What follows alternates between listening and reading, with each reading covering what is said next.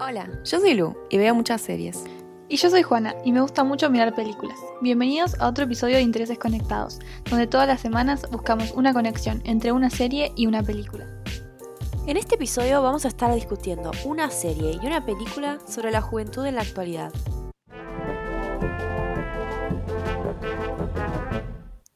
Bueno, para este episodio yo elegí la película Booksmart, que el nombre es una palabra que no tiene traducción literal en español, pero que en inglés se usa para referirse a las personas que son como muy estudiosas, sería como inteligentes de los libros, algo así. Mm. Pero en Latinoamérica le pusieron el nombre ridículo de las noches de, perdón, la noche de las nerds. Nada que ver. Sí, no, nada que ver. Em, La película tiene como protagonista a Amy y a Molly, que son dos alumnas excelentes y además son mejores amigas. Que en el último día de clases, sería el día anterior a su graduación, se dan cuenta de que podrían haberse esforzado un poco menos en clase y haberse divertido más. Mm. Entonces, para compensar como todos estos años que perdieron, deciden ir a la fiesta a un compañero de clase. ¿Vos qué elegiste, Lu? Bueno, yo elegí Never Have I Ever, que es una serie que salió este año. Eh, la pregunta esta es algo que se pregunta en esos juegos de tomar un trago, sí, nunca hiciste tal cosa. Pero en realidad la serie sigue la vida de una chica que se llama Davy, eh, que es adolescente, de ascendencia india y perdió recientemente a su papá. Y además de tener que superar este suceso muy horrible y de convivir con una madre que es muy estricta y que encima tiene una cultura muy distinta a la suya, así que hay como un poco de problemas para entenderse entre ellas, Davy tiene problemas de cualquier adolescente, ¿no? O sea, busca poder ser un poco más popular en vez de ser considerada nerd y tener un novio. Bueno, y para empezar eh, y para explicar por qué eh, nos parece que tanto la serie y la película derriban estereotipos, me parece que sería bueno eh, hablar de qué está bueno en las protagonistas, de la- en, en este caso de la película, ¿no? Dale. Eh, para mí, en primer lugar, lo más obvio de todo es que ambas son personas reales. Y por lo tanto, no se las puede encasillar en una categoría tan fácilmente como en las clásicas películas para jóvenes. Ujú. En ese sentido, ambas entrarían en lo que conocemos como nerds, entre comillas, sobre todo por su desempeño académico y por la importancia que ellas le dan a que les vaya bien en la escuela. Pero de todas formas, la dinámica de cómo se relacionan con sus pares y de cómo ellas se perciben a sí mismas, yo creo que las aleja mucho de lo que tradicionalmente conocemos o vemos en producciones audiovisuales como nerds. Claro. Además, lo que creo que buscaron con la relación de las dos protagonistas fue romper con la clásica idea de que las mujeres siempre son rivales. Que en las amistades femeninas, en el fondo hay envidia, que estas relaciones siempre son complicadas y traen problemas, porque las mujeres son malas y problemáticas. La película muestra cómo es de verdad una relación de amistad entre mujeres, en donde hay mucho cariño y hay mucho apoyo mutuo, porque por ejemplo Molly y Amy se la pasan diciéndose cosas positivas entre ellas, ya sea de su apariencia física o hasta su inteligencia. Mm. Sus conversaciones no giran en torno a varones, ni mucho menos, y en ese sentido repasan el test de Bechtel del que hablamos en el episodio 6, no sé si se acuerdan, pero para los que no saben, o los que no se acuerdan, es un método que se usa para evaluar la brecha de género en las películas, que tiene como criterios básicos para pasarlo, que aparezcan al menos dos personajes femeninos, las cuales hablan entre ellas y sobre algo distinto a un hombre. Aunque después se le pueden sumar algunos principios más, como por ejemplo que la conversación entre las mujeres no puede estar limitada a relaciones románticas. Por ejemplo, dos hermanas hablando de su padre no superaría el test porque siguen hablando de un hombre. Claro. Es terrible, pero muy pocas la pasan. Eso es Sí, choqueante, real. realmente. Cuando empezás a googlear eh, todas las películas que no pasan el test, es increíble, la verdad. Mm.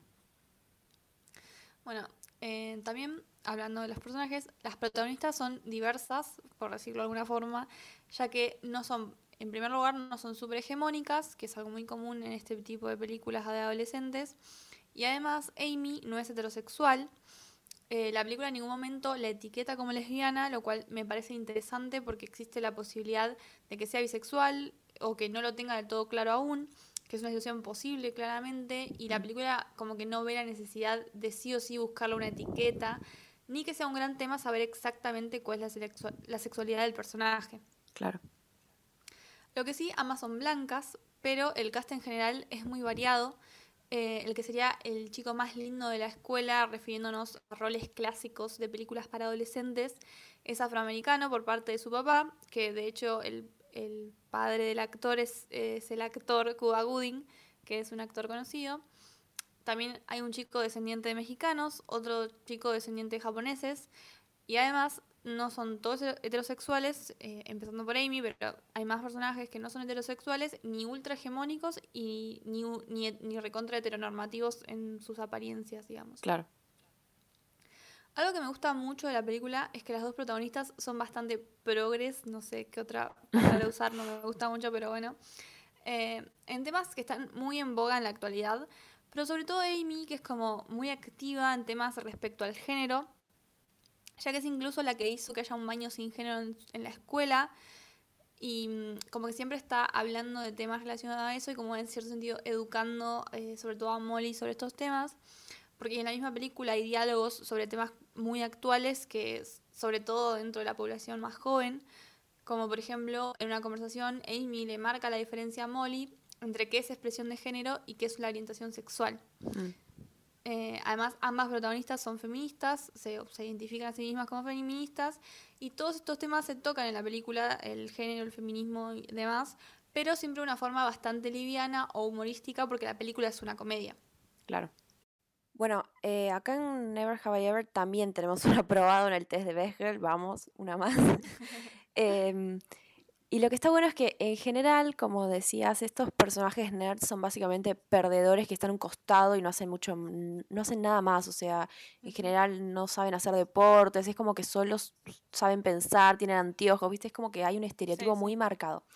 Acá en cambio, los personajes todos tienen personalidades y carácter muy fuertes y entonces es fácil identificar también quién es quién, o sea, son todos muy distintos. No solo las personajes principales, digamos que serían estas tres amigas eh, que vemos en la portada, sino también los personajes secundarios que aparecen. Más o menos sabemos quién es quién.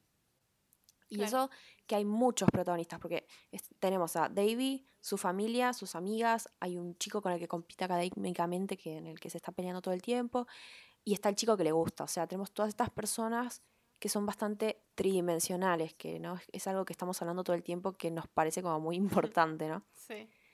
Otra cosa que me pareció buena y divertida en cierto punto es que tengan gustos realistas. O sea, vemos estas chicas que están obsesionadas con programas para adolescentes conocidos como Riverdale o con realities como los de Home and Health o TLC y a veces se están comparando con estas cosas que ven en la pantalla y por ahí hasta están tristes porque no son como ellos, ¿no? Porque obviamente no son como las Kardashians ni tampoco como los personajes de, River, de Riverdale, porque justamente eh, este programa es muy conocido por esta mala fama que tiene por ser una serie sobre chicos en la secundaria, pero con actores de como 30, 40 años, ¿no? Sí. Entonces es obvio que estos tipo que estas chicas nunca van a ser como esos personajes que ven en la pantalla y están frustradas. Em, es justamente lo contrario a lo que pasa con la serie, para alguien que la esté mirando, porque el casting, por ejemplo, se abrió a jóvenes no conocidos, dándole la posibilidad a cualquier persona de participar, porque el casting se hizo en Twitter e Instagram para buscar a la protagonista, y por eso la protagonista tiene 17 años, este es su primer papel en la pantalla, solo había hecho obras en la escuela y ahora es la protagonista de una serie en Netflix. La repegó. Sí, sí, no, una suerte. Y, el resto de los actores sí tienen papeles previos, pero todos tienen más o menos la misma edad. Entonces es como más fácil sentirse identificado con ellos si tenés la edad, pero también es más fácil creer que de verdad están en la escuela, ¿no? Sí, totalmente. O sea, es como que le aporta a la sociedad o a los jóvenes, ¿no? Para no ser tan general, eh, un modelo más realista de con quién compararte, ¿no? Claro, bueno, hablando de aportes a la sociedad, para mí, eh, las mejores eh, cosas de la película en estos términos son varias, de hecho. O sea, en primer lugar, obviamente lo que ya mencioné antes, que es la diversidad del cast, sumando a la, sumado a la incorporación de temas de género, feminismo, sexualidad e imagen corporal. E incluso yo diría que rosa cuestiones políticas, onda, hablar del capitalismo, porque en un momento Amy dice ahí en el 1%, que es una expresión para referirse a la gente más rica. Pero lo central creo que es justamente eh, de lo que se trata este episodio, que es que rompe con los estereotipos de las típicas películas adolescentes, pero también muchos de los que repetimos en la vida real. O sea, nos muestran adolescentes que tienen muchas dimensiones, como dijiste, que tienen deseos, que tienen sueños, están confundidos y cometen errores. No existe ni la buena, ni la mala, ni el que solo es lindo o solo es inteligente, entre otros, muchos otros eh, estereotipos conocidos. No se encasilla al que le gusta salir de fiesta y divertirse como el que va a fracasar en la vida por no ser de estudioso, y no se encasilla al que estudia mucho como alguien que no puede divertirse. Claro. De hecho, la misma protagonista, eh, Molly, en un momento dice, no somos unidimensionales. Y creo que en esta ruptura de estereotipos y la idea de la multidimensionalidad de las personas se basa la premisa de la, de la película, ya que Molly vivía creyendo que era superior a sus compañeros por tener metas para su vida súper claras y establecidas y enfocar solo, su vida solo en eso. Hasta que se da cuenta que los compañeros que juzgó, justamente por ir a fiestas y divertirse, entraron a universidades del mismo nivel que ella. Y ahí es cuando se da cuenta de todo lo que se perdió creyendo que tenía que elegir entre una cosa u otra. Claro. También lo de la cuestión eh, de la diferencia entre expresión de género y orientación sexual que mencioné antes surge en relación a justamente este tema de los estereotipos, porque es un diálogo en donde Molly le dice a Amy que a una chica seguro le gustaban las chicas porque había ido vestida de determinada forma a un baile. Entonces Amy, que es la experta, como dije, en todos estos temas, le explica la diferencia eh, de esto de expresión de género y orientación sexual, lo que implica básicamente que están rompiendo o intentando romper con el estereotipo de que si te vestís de una forma sos heterosexual y si te vestís de otra sos gay. Claro. Y aparte está bueno porque realmente son cosas de las que hablamos por ahí. O sea, está bien, nosotros no estamos en la secundaria, pero nosotras como personas en la vida real o con nuestros amigos también tenemos conversaciones así, qué sé yo, es como normal ahora. Y además, eh, no solamente tenemos conversaciones así, sino que tenemos dudas sobre el tema y las hablamos. Claro. Y, cuando una no sabe de algo, trae el tema a colación con la otra, como que estamos todo el tiempo con esos temas presentes. Algo también que me gustó mucho de la película es que no existe una chica mala, que sería como la enemiga de las protagonistas, que es un rol muy clásico de este tipo de películas. Em, la única chica que al principio pareciera encajar en este perfil, que se confronta con Molly, con Amy, es una chica a la que todos llamaban con un sobrenombre ofensivo porque había tenido relaciones sexuales con algunos compañeros. Pero en una escena entre ambas, entre Molly y esta chica, se hace obvio que está lejos de ocupar ese rol tan básico e irrealista de la chica rubia y mala de tantas películas, porque además tocan el tema de lo que en inglés se conoce como slut shaming, que es cuando a una mujer se la intenta humillar por la cantidad de parejas sexuales que ha tenido en su vida entre otras cosas de esta índole. Y lo que implicaba para ella que la etiquetaran con ese sobrenombre. O sea, ahondan este tema, esa cuestión eh, que es tan relevante para las mujeres y dentro del feminismo, obviamente. Entonces, en ese sentido, creo que la película sigue, por un lado, a Molly dándose cuenta de todos los prejuicios que le imponía a las personas, y a, o sea, a sus compañeros, y de cómo algunos aspectos de su personalidad y la forma en la que trataba a todos era la razón de que muchas personas no la soportaran de Amy tratando de experimentar su sexualidad con todos los miedos y complejidades que eso implica y de los problemas no hablados de la relación de las dos amigas.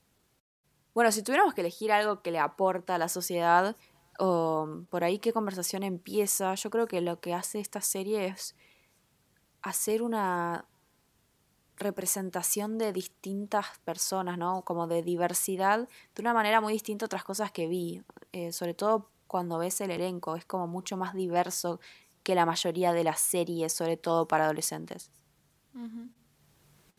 Em, bueno, ya que hablas de representación, eh, yo vi un video que se los voy a dejar linkeado en nuestra página, como siempre, en la sección de fuentes, que em, lo que hace es hablar sobre las parejas eh, interraciales y cómo se han representado en la historia, digamos, de la televisión y del cine también. Y lo que hace el video, que es lo que me parece más interesante, es como dividir en tres categorías eh, estas formas en las que se puede representar las relaciones interraciales. Obviamente acá no estamos hablando específicamente de relaciones interraciales, pero creo que esas categorías se pueden aplicar a otras cuestiones como puede ser ser parte de la comunidad LGBT, eh, el, racismo en sí mismo, más allá de si es una pareja o no, eh, Así que voy a proceder a explicarles estas tres categorías eh, para explicar cómo, cómo se pueden aplicar en, en, tanto en la serie como en la película. Sí, porque aparte yo vi el video y la verdad que está re interesante, así que contá. bueno, la primera categoría, em, la que ellos eh, definen, sería como que, hablando específicamente del caso de las relaciones interraciales, que estas relaciones dentro de la película o la serie implican un desafío. O sea, eh, no solamente para los que están dentro de la relación, sino para sus familiares y el mundo cultural, digamos, al que pertenecen. Entonces, como que el contenido estaría basado en la problemática que presenta, en este caso, la relación interracial, pero también se puede aplicar ¿no? a la comunidad LGBT, por ejemplo. Claro. El segundo caso, eh, ellos lo llaman colorblind, que en español sería como ser ciego a los colores, y es eh, como presentar un mundo ideal, básicamente, en donde, eh, por ejemplo, las, parejas interraciales están 100% integradas en la sociedad y no presentan problemas.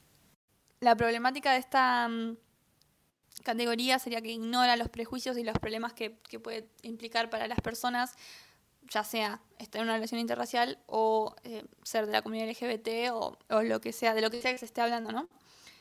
Y después la última categoría es como si fuera la categoría que está en un punto medio. Eh, no se centra específicamente en, todos los problemas, no es como que... Eh, porque qué sé yo, el problema de, centrarse solo en el problema es que, qué sé yo, las personas LGBT, por ejemplo, por ahí quieren ver una película en donde sean felices y no estén todo el tiempo sufriendo, pero a la vez eh, fingir que no existen los problemas es irrealista y esta es ignorar eh, los problemas reales de la sociedad y, ignorarlos implica también no estar intentando en cierto punto cambiarlo o, o sea, obviamente para cambiar algo primero es necesario identificarlo y entonces fingir que eso no existe claramente no aporta. Claro.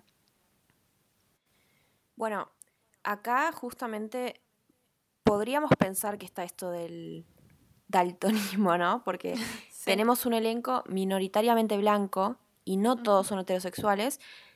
Y además, pero además, que es lo bueno, es que se habla de problemas que atraviesan justamente por tener estas características.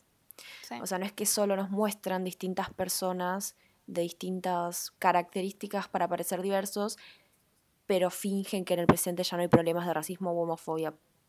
Esto se hace un montón, ¿no? Como decís vos, o sea, y es válido, pero hacen que las historias pierdan bastante realidad porque, sobre todo en países como Estados Unidos, todavía, no sé, hay fiestas de graduación que separan a los chicos blancos de los negros en distintos salones, en algunos estados. O sea, no podemos hacer historias que, bueno, yo no soy productora ni nada, pero hacer una historia que finja que esto no existe como que pierde bastante importancia, no sé, no, no está tan bueno, me parece. Igual eh, pasan un montón de cosas, sin ir más lejos, se me ocurren The Office, eh, Parks and Recreation, Em, bueno, Friends había, no sé, dos personajes negros, pero también. Em, pero bueno, esto haría que el enfoque sea mucho más realista y me parece que tiene mucho sentido que esté pasando esto en la serie porque la creadora, productora y, y también una de las guionistas es Mindy Kaling, que justamente hacía de Kelly en The Office, y ella es actriz, hija de inmigrantes de India, y habla un montón de este tipo de temas y hasta colabora con algunas fundaciones para intentar aportar algo a que cambien. Y ella explicó que para esta serie Netflix en realidad le había ofrecido hacer una historia sobre su adolescencia e infancia.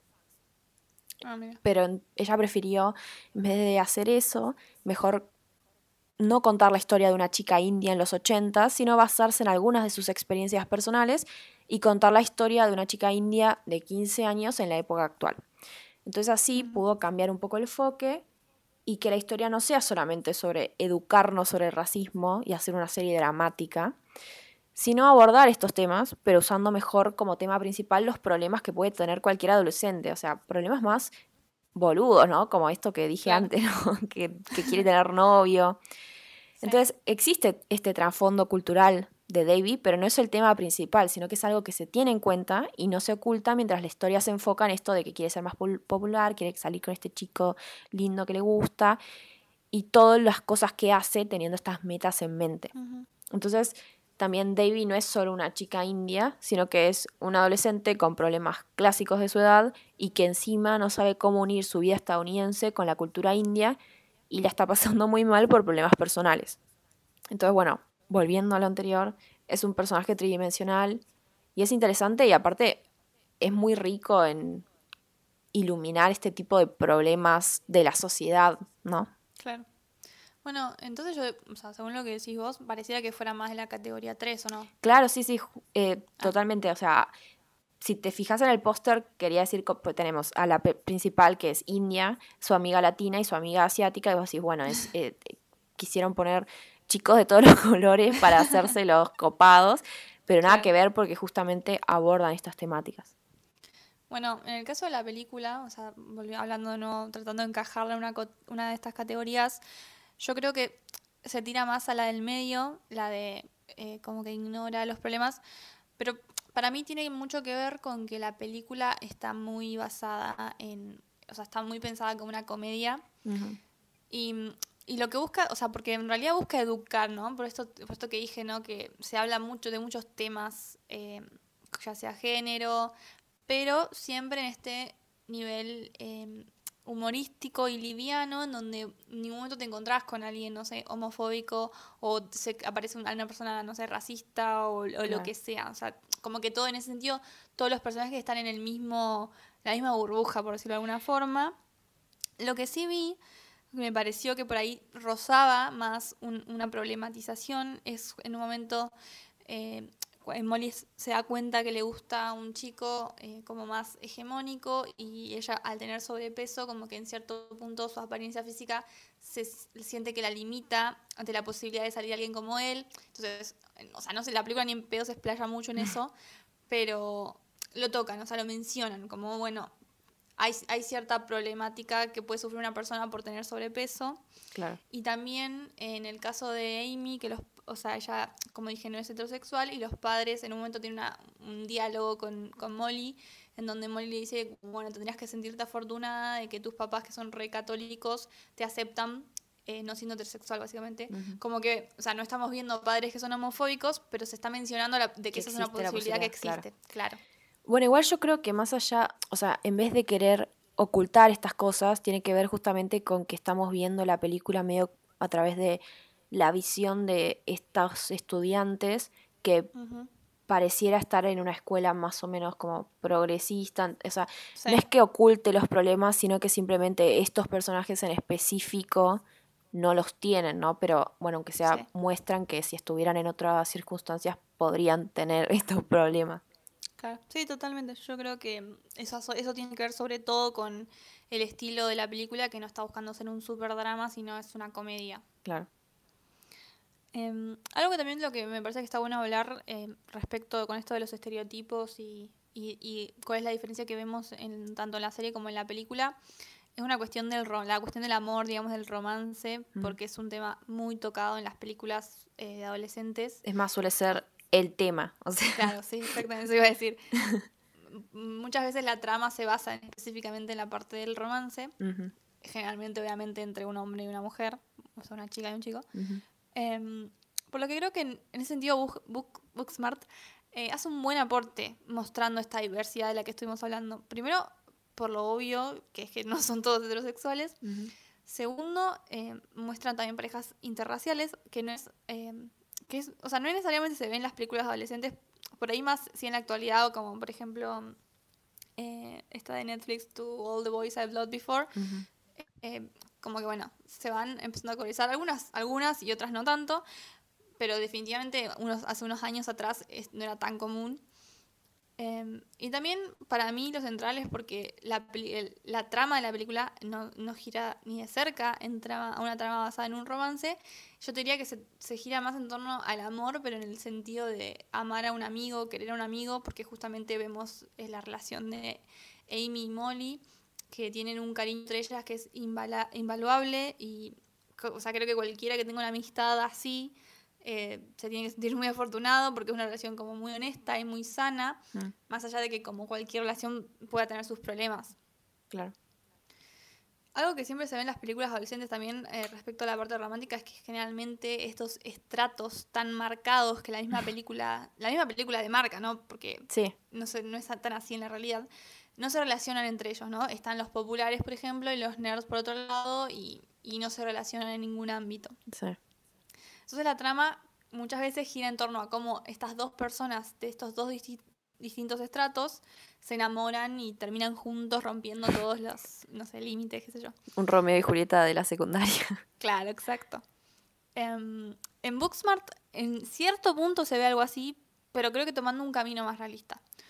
Porque en la realidad es verdad que es posible que haya gente más popular y menos popular y que por ahí no se relacionen tanto entre sí. O sea, Mm. todos fuimos a la secundaria.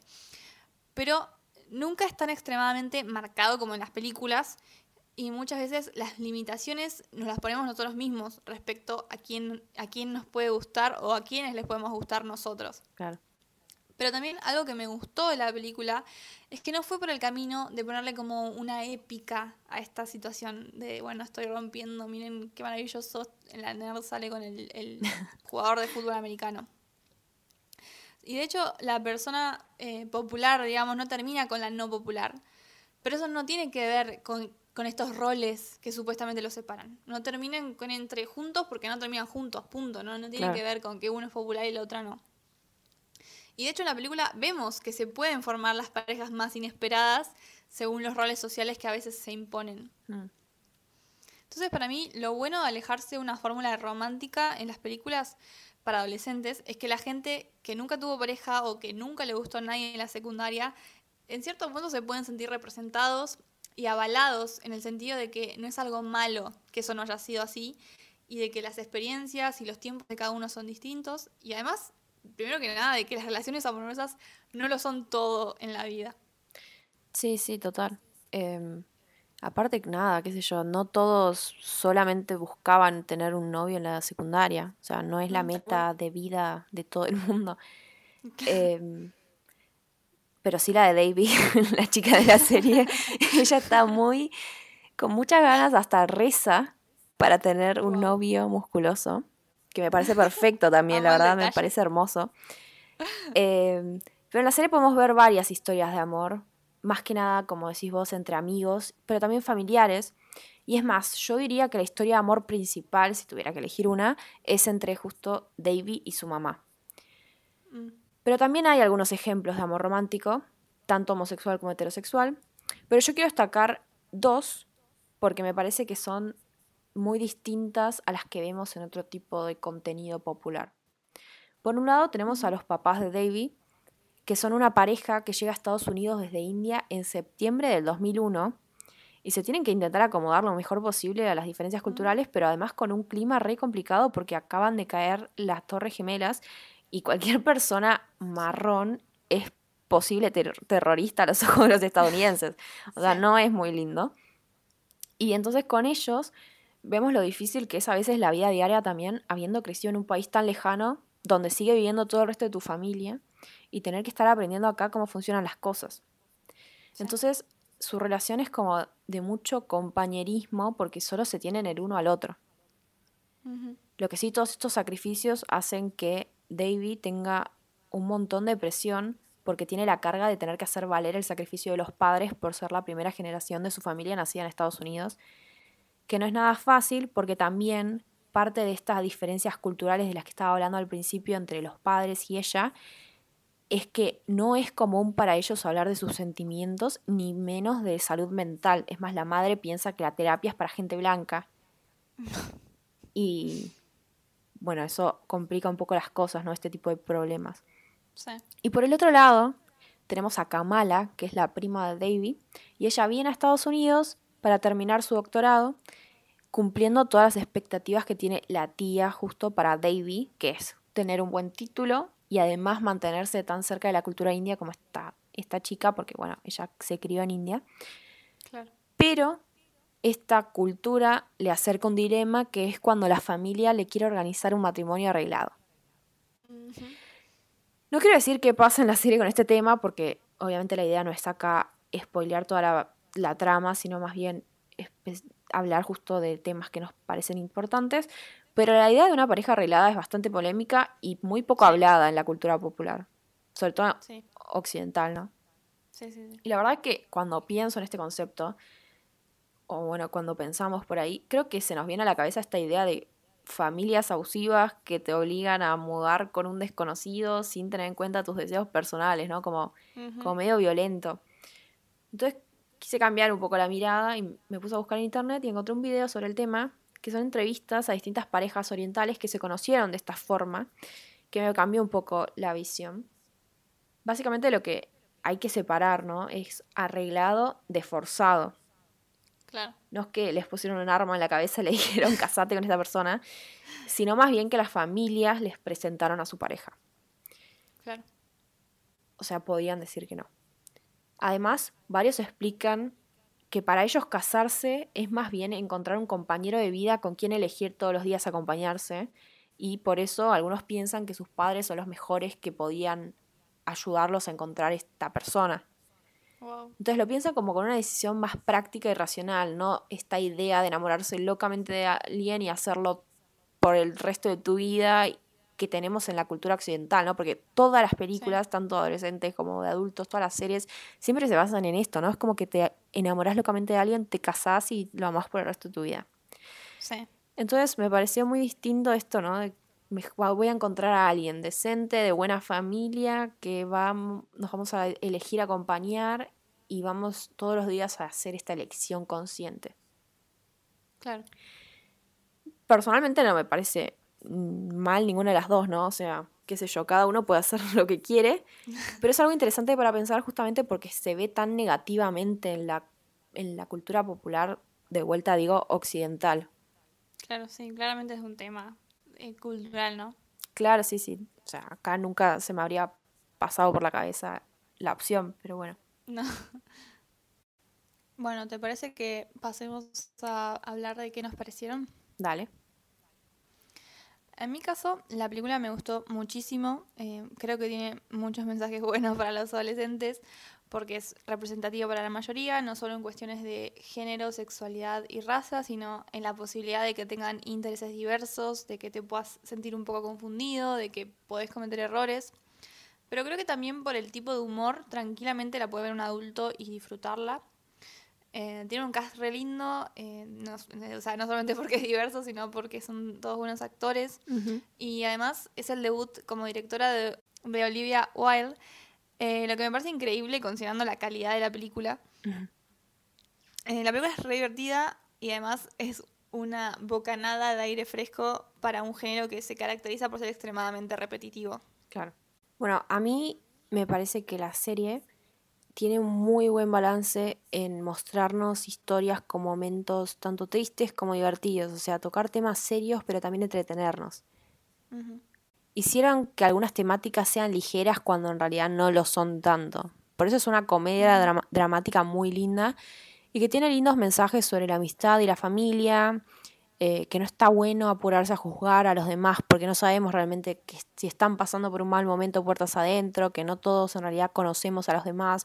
Pareció a lo de la película, ¿no? No, no hay que apurarse a juzgar a alguien por lo que pensamos que son. Yo no soy la única a la que le gusta, quiero avisar, porque tiene un 96% en, de los críticos en Rotten Tomatoes, que es una página que recopila básicamente reseñas de críticos de revistas y diarios. Así que mucha gente también le gustó. Yo como resumen diría que es una linda serie para mirar, aunque sean adultos, pero sobre todo la miraría con alguien que tenga más o menos la edad de los protagonistas, porque es un contenido de buena calidad para ese rango etario que además no es algo común, ¿no? Sobre todo de encontrar en Netflix. Y se ve muy rápido porque son 10 episodios de 30 minutos cada uno. Y lo mejor de todo es que uno de los episodios lo narra Andy Samberg. Así que si no estaban convencidos antes, no sé qué más puedo decir. Y ahora ya estoy yendo a poner Netflix. bueno, y con esto creo que podemos ir a las conclusiones, ¿no? Sí, eh, como primera diría algo que ya dijimos antes, pero que hay distintas formas de mostrar diversidad en la pantalla y está bueno que no solo el elenco sea diverso, sino que también se aborde, aunque sea mínimamente, las problemáticas sociales que implica ser distinto hoy en día. Porque si no tenemos en cuenta estos problemas, es mucho más difícil que se solucionen, ¿no? Sí, re. Em, yo diría que en segundo lugar es bueno e importante que exista toda esta diversidad en contenido adolescente, en todo contenido, obviamente, pero específicamente en adolescentes porque es como una edad tan complicada y donde mm. uno está como intentando descubrir quién es. Eh, pero lo que hace es que permite que muchos adolescentes que se sientan, no sé, aislados, que estén asustados por ser distintos, entre comillas, y demás, eh, se puedan sentir representados y avalados y además eh, que sea una película que sea realista, donde pasen cosas reales en la vida de los adolescentes. Claro.